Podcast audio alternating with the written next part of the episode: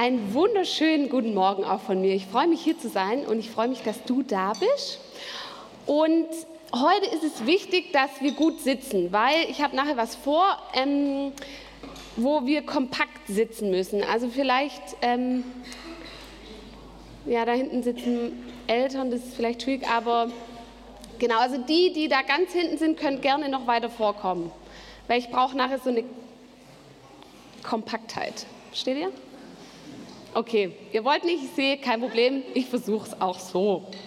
Als Prediger muss man ja flexibel sein. Ja, ich habe vorher schon gesagt, ich bin ähm, Sozialarbeiterin an einer Schule und eine der spannendsten Momente, Momente, wo am meisten passiert, sind die Pausen. Also ich weiß nicht, ob du dich erinnern kannst, als du zur Schule gegangen bist, auf den Pausen, was das immer für ein Rumgechecke ist und was da alles passiert und wer da alles heult und was da für Stress gibt und also großartig. Und an meiner Schule ähm, sind die Erstklässler bis zur 10. Klasse, äh, 10. Klasse alle auf einem Pausenhof. Und wir haben ähm, ein Fußballtor auf diesem Pausenhof und es ist immer die Frage, wer darf heute da spielen, die Großen oder die Kleinen, wer hat als erstes den Ball und so weiter. Und ein Satz, den ich wirklich hundertmal am Tag höre, ich darf nicht mitspielen, Judith. Die kommen zu mir, die Kinder, oft sind es natürlich die Kleinen, und sagen mir, ich darf nicht mitspielen. Und dann kann es daran liegen, dass vorher einen Streit gab oder manchmal sind es einfach die Außenseiter, die nicht mitspielen dürfen oder deine Nase ist krumm oder was auch immer. Aber ich darf nicht mitspielen. Und die Kids an der Schule, die lernen schon ganz früh, es gibt Bedingungen, die ich erfüllen muss, um dabei zu sein. Es gibt Bedingungen, die ich erfüllen muss, um mit meinen Schulkameraden Gemeinschaft zu haben ich muss irgendwie angesagt sein und ich muss überhaupt gut kicken können und ich muss, was auch immer. Kinder sind da sehr fantasiereich, was man alles tun und können muss, um mitspielen zu dürfen. Und mir ist aufgefallen, dass wir auch heute noch als Erwachsene viele Bedingungen haben für Gemeinschaft. Wir haben Bedingungen, die bestimmen, mit wem wir Gemeinschaft haben und mit wem nicht.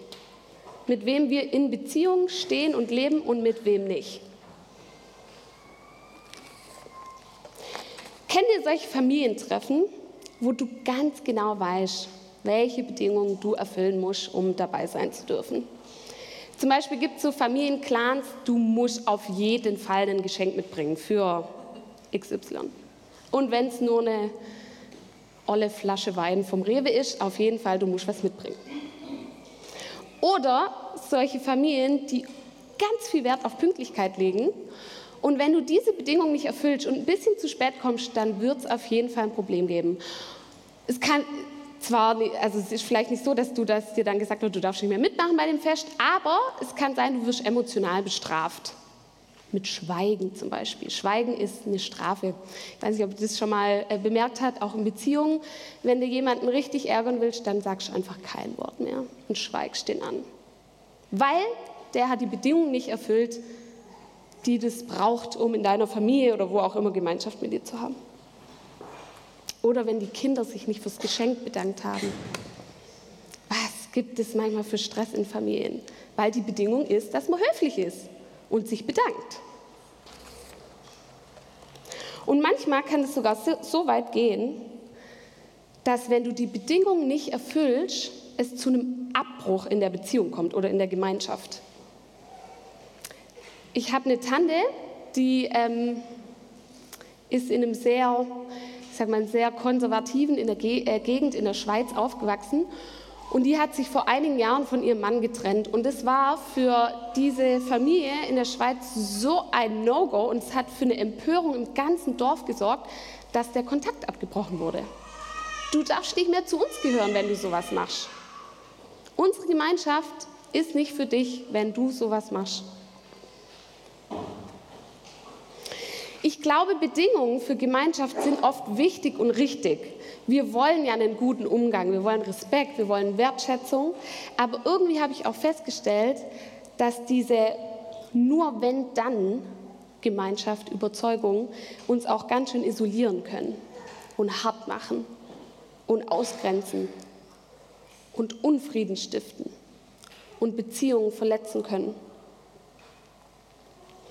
Und meistens ist es doch so, wenn du irgendwie eine Bedingung hast, nur wenn die erfüllt wird, darf man mit dir zu tun haben. Und jemand kommt und sagt, Judith, so ein Quatsch. Jetzt mach dich mal ein bisschen locker. So eine Bedingung ist voll der Schwachsinn, damit machst du dir nur alles kaputt. Das ist doch voll der Quatsch, dann ändert sich meistens nicht viel.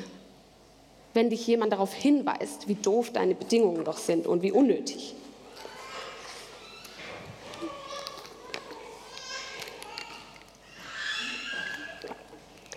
Und deswegen lautet die spannende Frage an dieser Stelle, was machen wir mit unseren Bedingungen? Wir merken oft, die sind irgendwie nicht gesund, in vielen Fällen.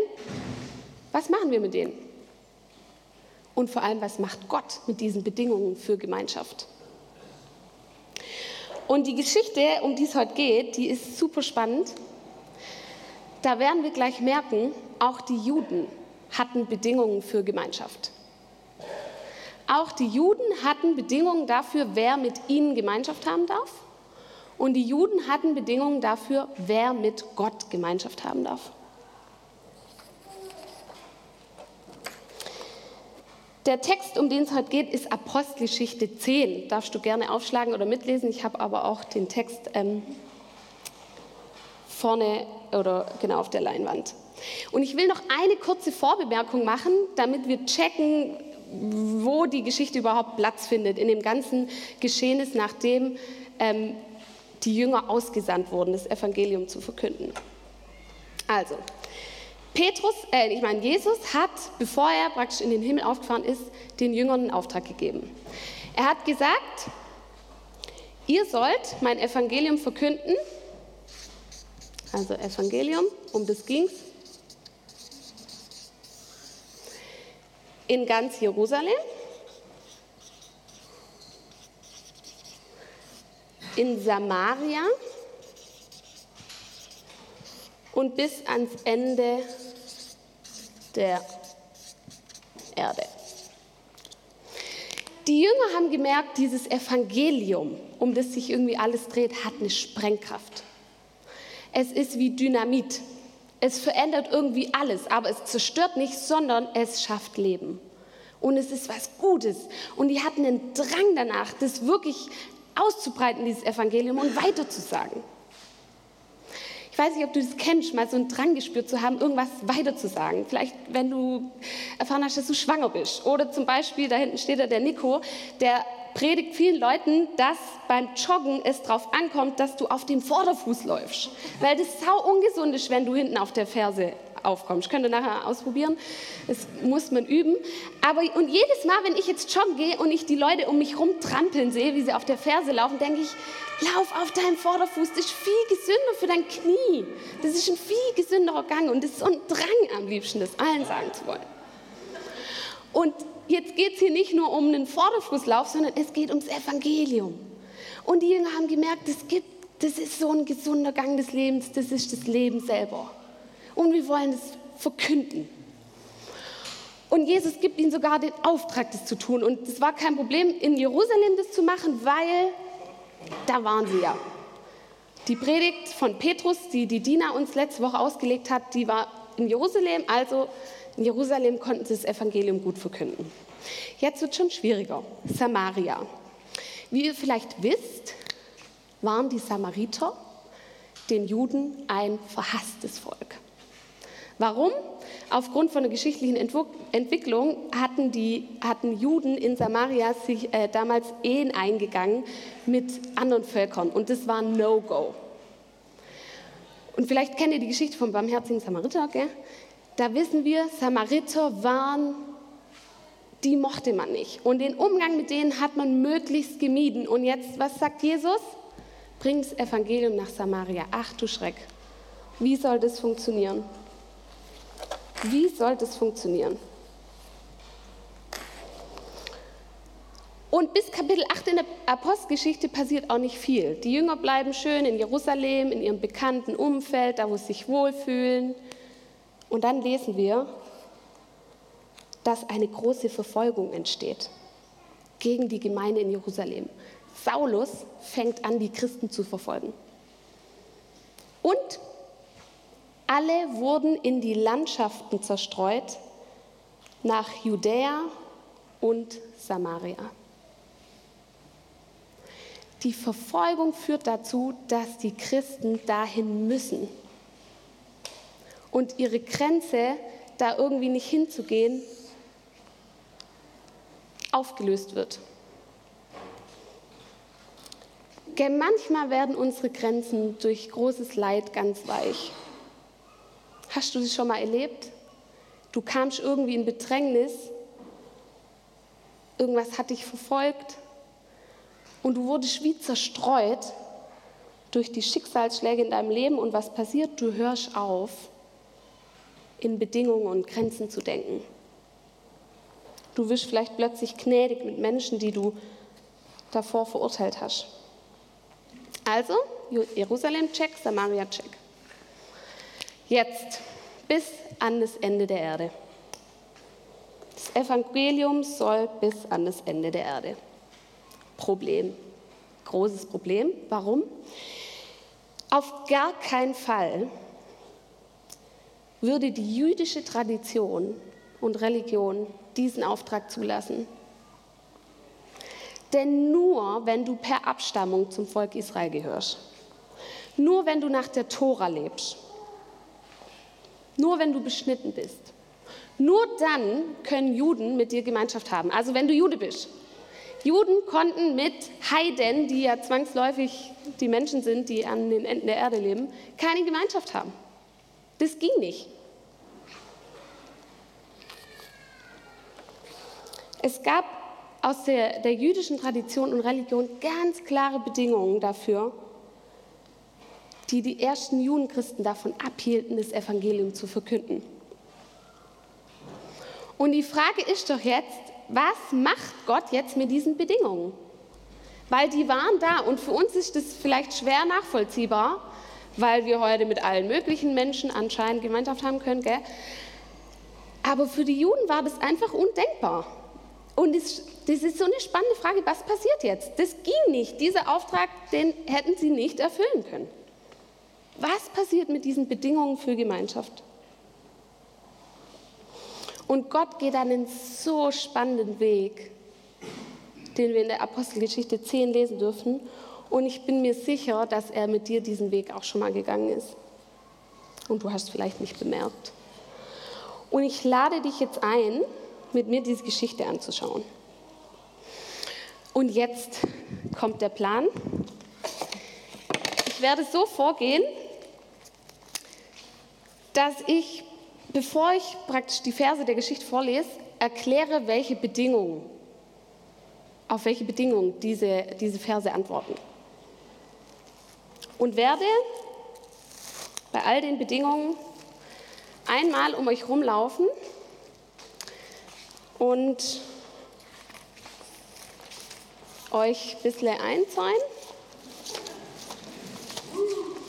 Vielleicht können die das festhalten, die, die da so am Rand sitzen, damit es auch schön alles wir für uns sind und uns abgrenzen. So, funktioniert das? Es sind 500 Meter, also es müsste reichen, auch für zwei Gottesdienste. Das hatten wir übrigens noch in der WG. Ich habe keine Ahnung, wie, wir, wie das da hinkam, aber wir haben Absperrband in der WG. So, Jetzt würde ich das hier, genau, vielen Dank. Also, die erste Bedingung, das erste, die erste runde Band, mit der der Text uns konfrontiert, hat mit Gott selbst zu tun. Die Juden, die sahen sich als heiliges Volk. Und mit heilig war eine ganz klare Andersartigkeit markiert. Die Juden waren ganz speziell heiliges Volk, das anders war als alle anderen Völker auf der ganzen Erde. Und der Unterschied zwischen den Juden und den anderen Völkern war, dass Gott die Juden als sein Volk erwählt hat. Und der Unterschied äh, zwischen den Juden und den anderen Völkern war, dass die einen Gott hatten, der ihnen gesagt hat, ich bin Jahwe, ich bin da. Und natürlich ist dieser Jahwe nur für uns da. Also die Bedingung lautet, wenn du zum Volk Israel gehörst, dann ist Gott für dich da. Du musst Jude sein, um Teil dieser Jahwe-Gemeinschaft zu sein. Und jetzt schauen wir mal, was der Text dazu sagt.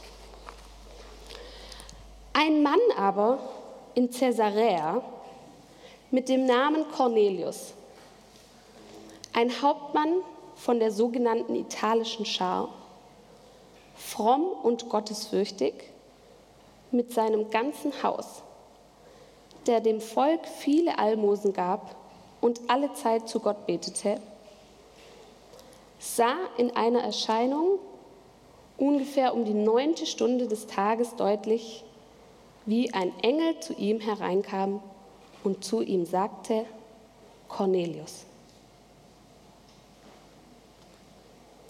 Jetzt erzählt uns diese Geschichte von Cornelius, einem römischen Hauptmann. Wir können vielleicht das Bild sehen?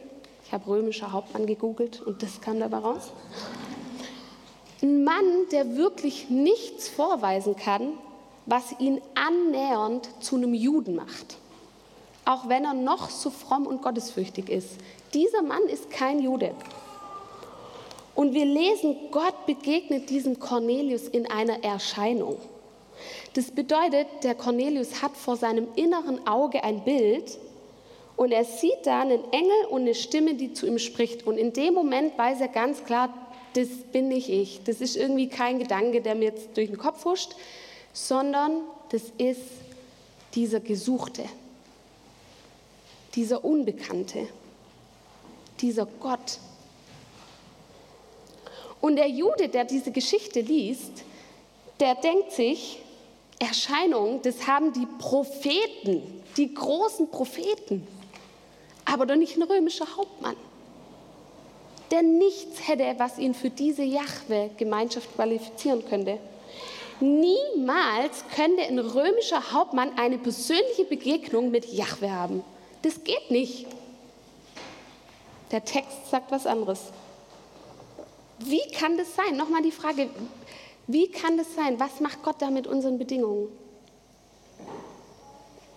Und ich sag dir, das macht so Spaß, wenn du mal in dein Leben guckst und dich umschaust und Menschen siehst, die eigentlich die Bedingungen für unsere Christengemeinschaft gar nicht erfüllen. Der hat sich doch gar nicht bekehrt. Aber irgendwie hat er Gott erlebt.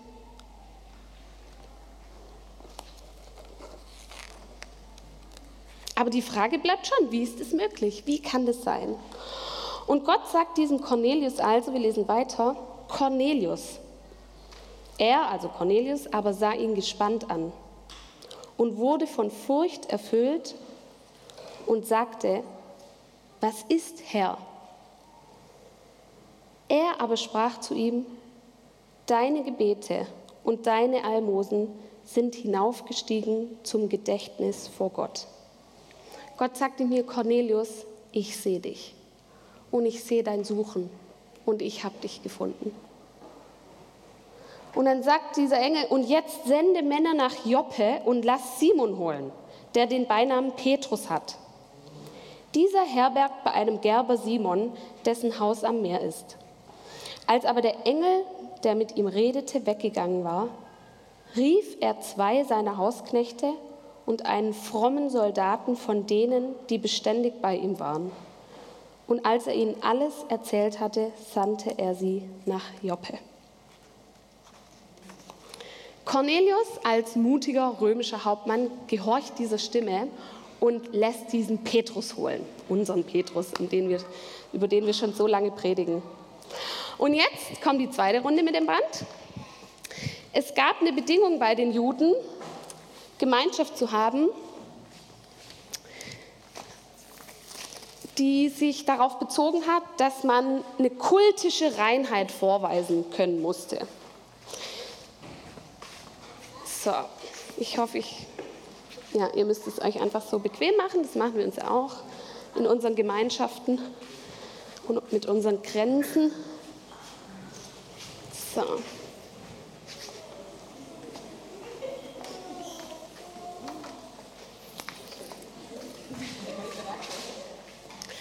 Also, die zweite Bedingung, die hat sich darauf bezogen, dass man, wenn du mit den Juden Gemeinschaft haben willst, musst du rein sein. Und was dich zum Beispiel verunreinigt hat, war Blut und Tod. Und jetzt lesen wir in Vers 6, gucken wir, was der Text mit dieser Bedingung macht. Dieser Petrus also herbergt bei einem Gerber Simon, dessen Haus am See ist. Was macht ein Gerber?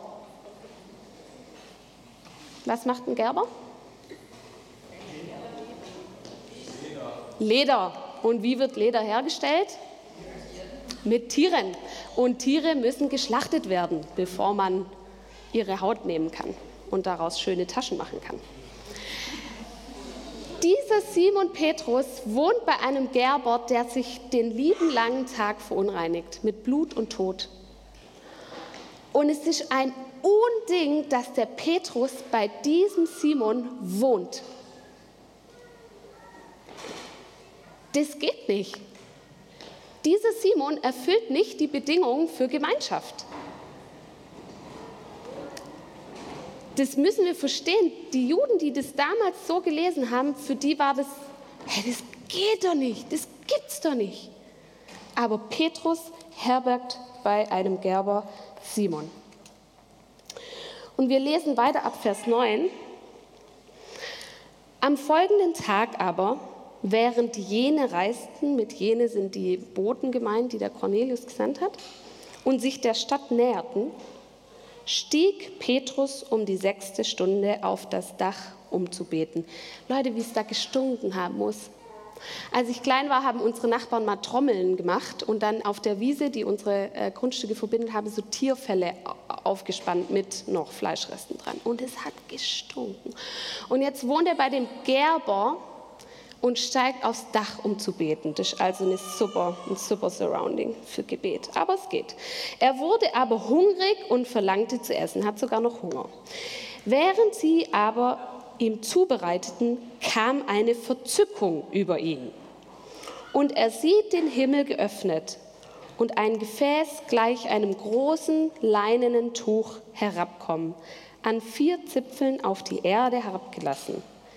Darin waren allerlei vierfüßige und kriechende Tiere der Erde und Vögel des Himmels.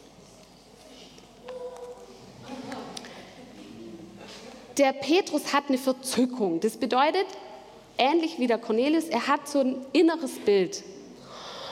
Und der Albtraum eines Juden, den sieht er da. Kriechende Tiere. Alle Vierfüßer, Reptilien und Vögel waren unrein. Und damit sind wir bei unserem dritten Band.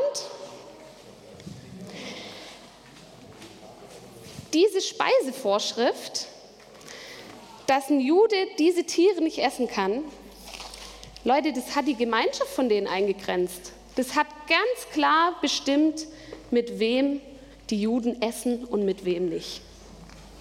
Ganz klar. Die konnten niemals mit irgendwelchen Heiden, die ein Schweinesteak auf dem Grill hatten, würden die essen können. Eine Bedingung für Gemeinschaft, die Speisevorschrift. Unser drittes Band.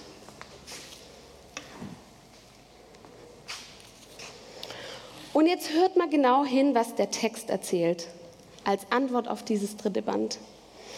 Steh auf, Petrus, also eine Stimme befiehlt ihm, steh auf, Petrus, schlachte und iss. Petrus aber sprach, keineswegs, Herr, denn niemals habe ich irgendetwas Gemeines oder Unreines gegessen. Und wieder erging eine Stimme zum zweiten Mal an ihn. Was Gott gereinigt hat, mach du nicht gemein. Dies aber geschah dreimal und das Gefäß wurde sogleich hinaufgenommen in den Himmel.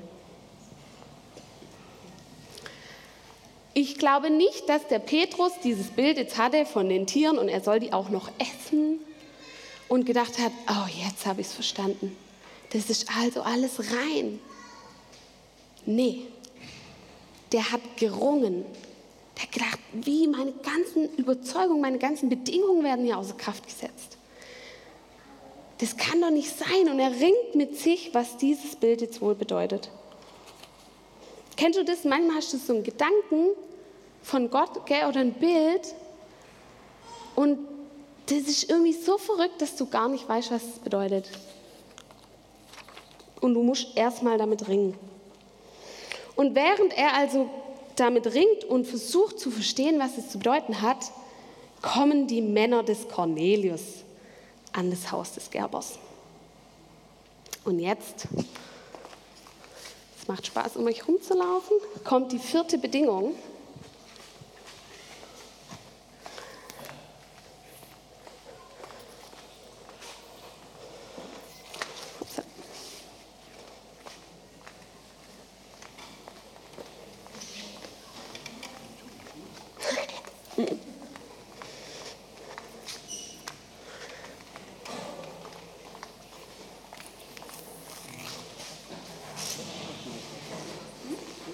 Das sieht super aus. Also, die vierte Bedingung, die ich euch heute zeigen will, war, dass die Juden dachten, dass Gott ausschließlich für, für sie da ist und dass alle anderen von der Barmherzigkeit und dem Wohlwollen von Gott ausgeschlossen sind und als Folge dessen, dass man mit Heiden keinen Kontakt haben darf. Keinen Kontakt. Eine ganz klare Bedingung, wenn du zu unserer Gemeinschaft gehören willst, musst du Jude sein. Und es wäre niemals einem Juden eingefallen, mit einem Heiden eine Freundschaft einzugehen oder den in sein Haus zu lassen. Und jetzt gucken wir mal, was der Text daraufhin antwortet. Petrus aber ging zu den Männern hinab und sprach, siehe, ich bin's, den ihr sucht. Was ist die Ursache, weshalb ihr kommt? Sie aber sprachen, Cornelius, ein Hauptmann, ein gerechter und gottesfürchtiger Mann, und der ein gutes Zeugnis hat von der ganzen Nation der Juden, ist von einem heiligen Engel göttlich angewiesen worden, dich in sein Haus holen zu lassen und Worte von dir zu hören. Als er sie nun hereingerufen hatte, beherbergte er sie. Am folgenden Tag aber machte er sich auf und zog mit ihnen fort, und einige der Brüder von Joppe gingen mit ihm. Petrus bittet diese Heiden in sein Haus und er beherbergt sie. Was passiert hier mit diesen wichtigen und richtigen jüdischen Bedingungen?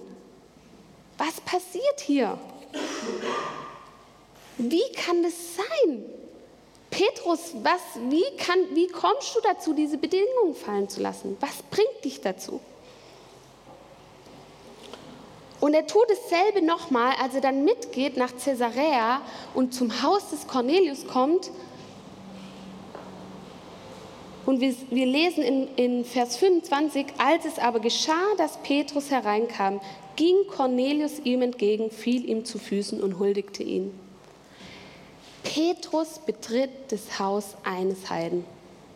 Petrus begibt sich in die Gemeinschaft mit einem Heiden können das Bild sehen, genau. Und wir fragen weiter, was ist mit diesen Bedingungen für Gemeinschaft? Und Petrus fragt den Cornelius, ja, okay, ich habe jetzt verstanden, ich darf dein Haus betreten. Er bringt es irgendwie mit seiner Vision von diesem Tuch zusammen, mit den unreinen Tieren. Aber er versteht immer noch nicht, was er jetzt im Haus dieses Heiden soll. Und der Cornelius sagt ihm, hör zu, ich hatte da dieses Bild, der Engel kam zu mir und hat gesagt, äh, Cornelius, ich sehe dich und, und lass diesen Petrus hören und jetzt sind wir nun alle vor Gott, um alles zu hören, was dir vom Herrn aufgetragen ist. Cornelius will jetzt mehr hören. Er will diesen noch Unbekannten, diesen Gesuchten kennenlernen. Und jetzt wird es spannend, weil jetzt hält Petrus eine kleine Predigt und ich glaube, dass wir in dieser Predigt von Petrus die Antwort darauf finden, was eigentlich mit den Bedingungen passiert ist. Petrus aber tat den Mund auf und sprach, in Wahrheit begreife ich, dass Gott die Person nicht ansieht, sondern in jeder Nation ist, wer ihn fürchtet und Gerechtigkeit wirkt, ihm angenehm.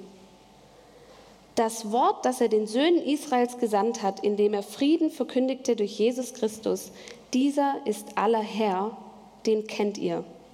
Und dann erzählt er von Jesus von Nazareth, wie der mit der Kraft des Heiligen Geistes umherging und geheilt hat und sie als, oder er als Petrus Zeuge dessen war, was alles passiert ist und dass sie ihn gekreuzigt haben, dass er auferstanden ist.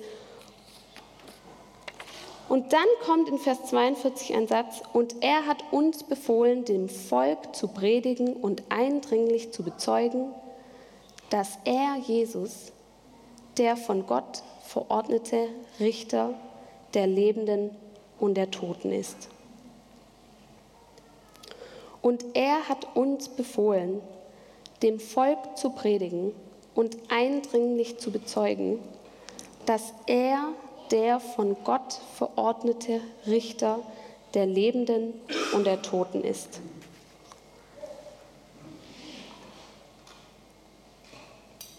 Bevor wir jetzt weiterdenken, muss ich noch ganz kurz eins, ein, ein, was Wichtiges sagen. Passt alle auf. Was musst du tun, wenn du eine Bedingung stellst? Wer mit dir Gemeinschaft haben darf? Du musst die anderen Leute beurteilen. Erfüllt der meine Bedingung oder nicht? Das gehört unweigerlich zusammen. Wenn du Bedingungen stellst, wer mit dir Gemeinschaft haben darf und mit wem du in Beziehung trittst, dann musst du ein Urteil fällen, ob diese Person die Bedingungen erfüllt oder nicht. Und wenn du dann das, diesen Menschen be- oder verurteilt hast, dann kannst du überlegen, okay, Bedingungen erfüllt, Bedingungen nicht erfüllt, du darfst dazugehören oder auch nicht. Und ich glaube, Petrus erzählt hier von Jesus als dem Richter, weil er in erster Linie sich selbst predigt. Leute, wenn ihr wüsstet, dass die Predigen, die wir hier halten, ganz oft einfach für uns selber sind. Petrus predigt, Jesus ist der von Gott eingesetzte Richter über die Toten und die Lebendigen. Und was bedeutet das? Jesus hat schon geurteilt. Jesus hat sogar das Urteil, das du über Menschen fällst, schon auf sich genommen. Das Urteil ist schon gesprochen. Du darfst aufhören zu urteilen, weil das Urteil ist in Jesus am Kreuz schon gesprochen worden. Und wisst ihr, wie das Urteil lautet? Also gibt es jetzt keine Verdammnis für die, die in Christus sind. Das ist das Evangelium, das Petrus gerade sich selbst predigt, im Haus eines Heiden, am Ende der Erde. Das Urteil wurde an Jesus vollzogen. Das Urteil wurde schon gefällt und das Urteil bedeutet, es ist keine Verdammnis mehr für die, die in Christus sind. Du brauchst keine Bedingungen für Gemeinschaft mehr aufzustellen. Nee, jetzt brauche ich eine Schere. Weil Jesus hat das Urteil gefällt. Du brauchst keine Bedingungen mehr aufstellen. Du kannst gerne auf deinem Stuhl sitzen und das Band vor dich halten, aber weißt du was? Jesus hat die Bedingungen weggenommen, die wir aufstellen für Gemeinschaft. Warum? Weil Jesus das Urteil auf sich genommen hat. Da, wo du andere Menschen beurteilst, ob sie reif genug sind oder deinem Standard entsprechen oder ob sie es verdient haben, dass du dich mit ihnen befasst, da sagt Jesus, ich habe schon geurteilt. Ich habe vor kurzem einen Freund getroffen, der hat vor einiger Zeit seine Frau verloren. Und das Verhältnis von der Frau und der, ihrer Mutter, das war sehr schwierig. Das war sogar so schwierig, dass die Mutter diese Frau in der Krankheitsphase nicht besucht hat. Die Frau hatte eine tödliche Krankheit. Und die, diese Mutter hat diese Frau einfach nicht besucht und die lag im Sterben und sie hat sie auch im Sterbebett nicht besucht. Und dann ist diese Frau gestorben und dann hat mir dieser Freund neulich erzählt, weißt du was, Judith? Ich besuche diese Mutter regelmäßig, weil ich einfach merke, das tut ja gut.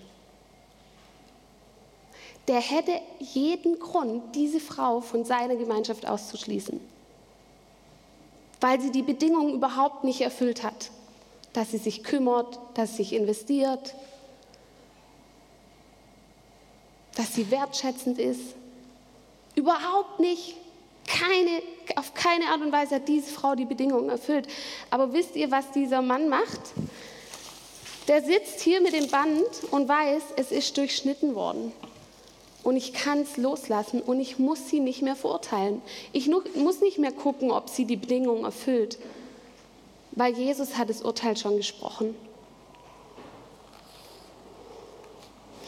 Und ich weiß nicht, ob ihr das auch kennt, aber ich sage Jesus manchmal, Jesus, ich wäre so eine gute Richterin. Ich könnte so gute Urteile sprechen. Ich wüsste ganz genau, wie ich den und die ausschließen müsste und welche Bedingungen ich da aufstellen würde, damit der und die nicht mehr mit mir Gemeinschaft haben kann. Ich könnte das so gut. Und ich wüsste auch, wie ich die bestrafen müsste. Und dann kommt Jesus und sagt, ich sehe das Unrecht. Und Leute, manchmal tun Menschen wirklich Unrecht an uns. Und Jesus sieht das Unrecht und er sagt, und ich habe es auf mich genommen. Das Urteil, das du eigentlich sprechen müsstest, das habe ich gesprochen, das habe ich auf mich genommen. Weil Jesus der Richter ist, brauchst du nicht mehr richten. Weil Jesus der Richter ist, brauchst du an Bedingungen für Gemeinschaft nicht mehr festhalten. Das darf alles runterfallen. Du wurdest durch Jesus befreit zu einer bedingungslosen Gemeinschaft mit Gott und mit Menschen. Amen. Ich würde gerne noch beten, bevor die Band das nächste Lied spielt. Jesus, und es ist so befreiend, das selber zu hören, dass du der Richter bist und dass du als Richter gesagt hast, ich nehme das Gericht auf mich. Und Jesus, ich bitte dich einfach, erinnere uns wieder daran, dass wir aufhören dürfen, Menschen zu beurteilen und zu schauen, ob sie zu uns gehören dürfen oder nicht. Jesus, hilf mir, hilf uns, immer wieder zu checken und daran erinnert zu werden, dass du es vollbracht hast. Du hast alles vollbracht. Dafür will ich dir von Herzen danken. Amen.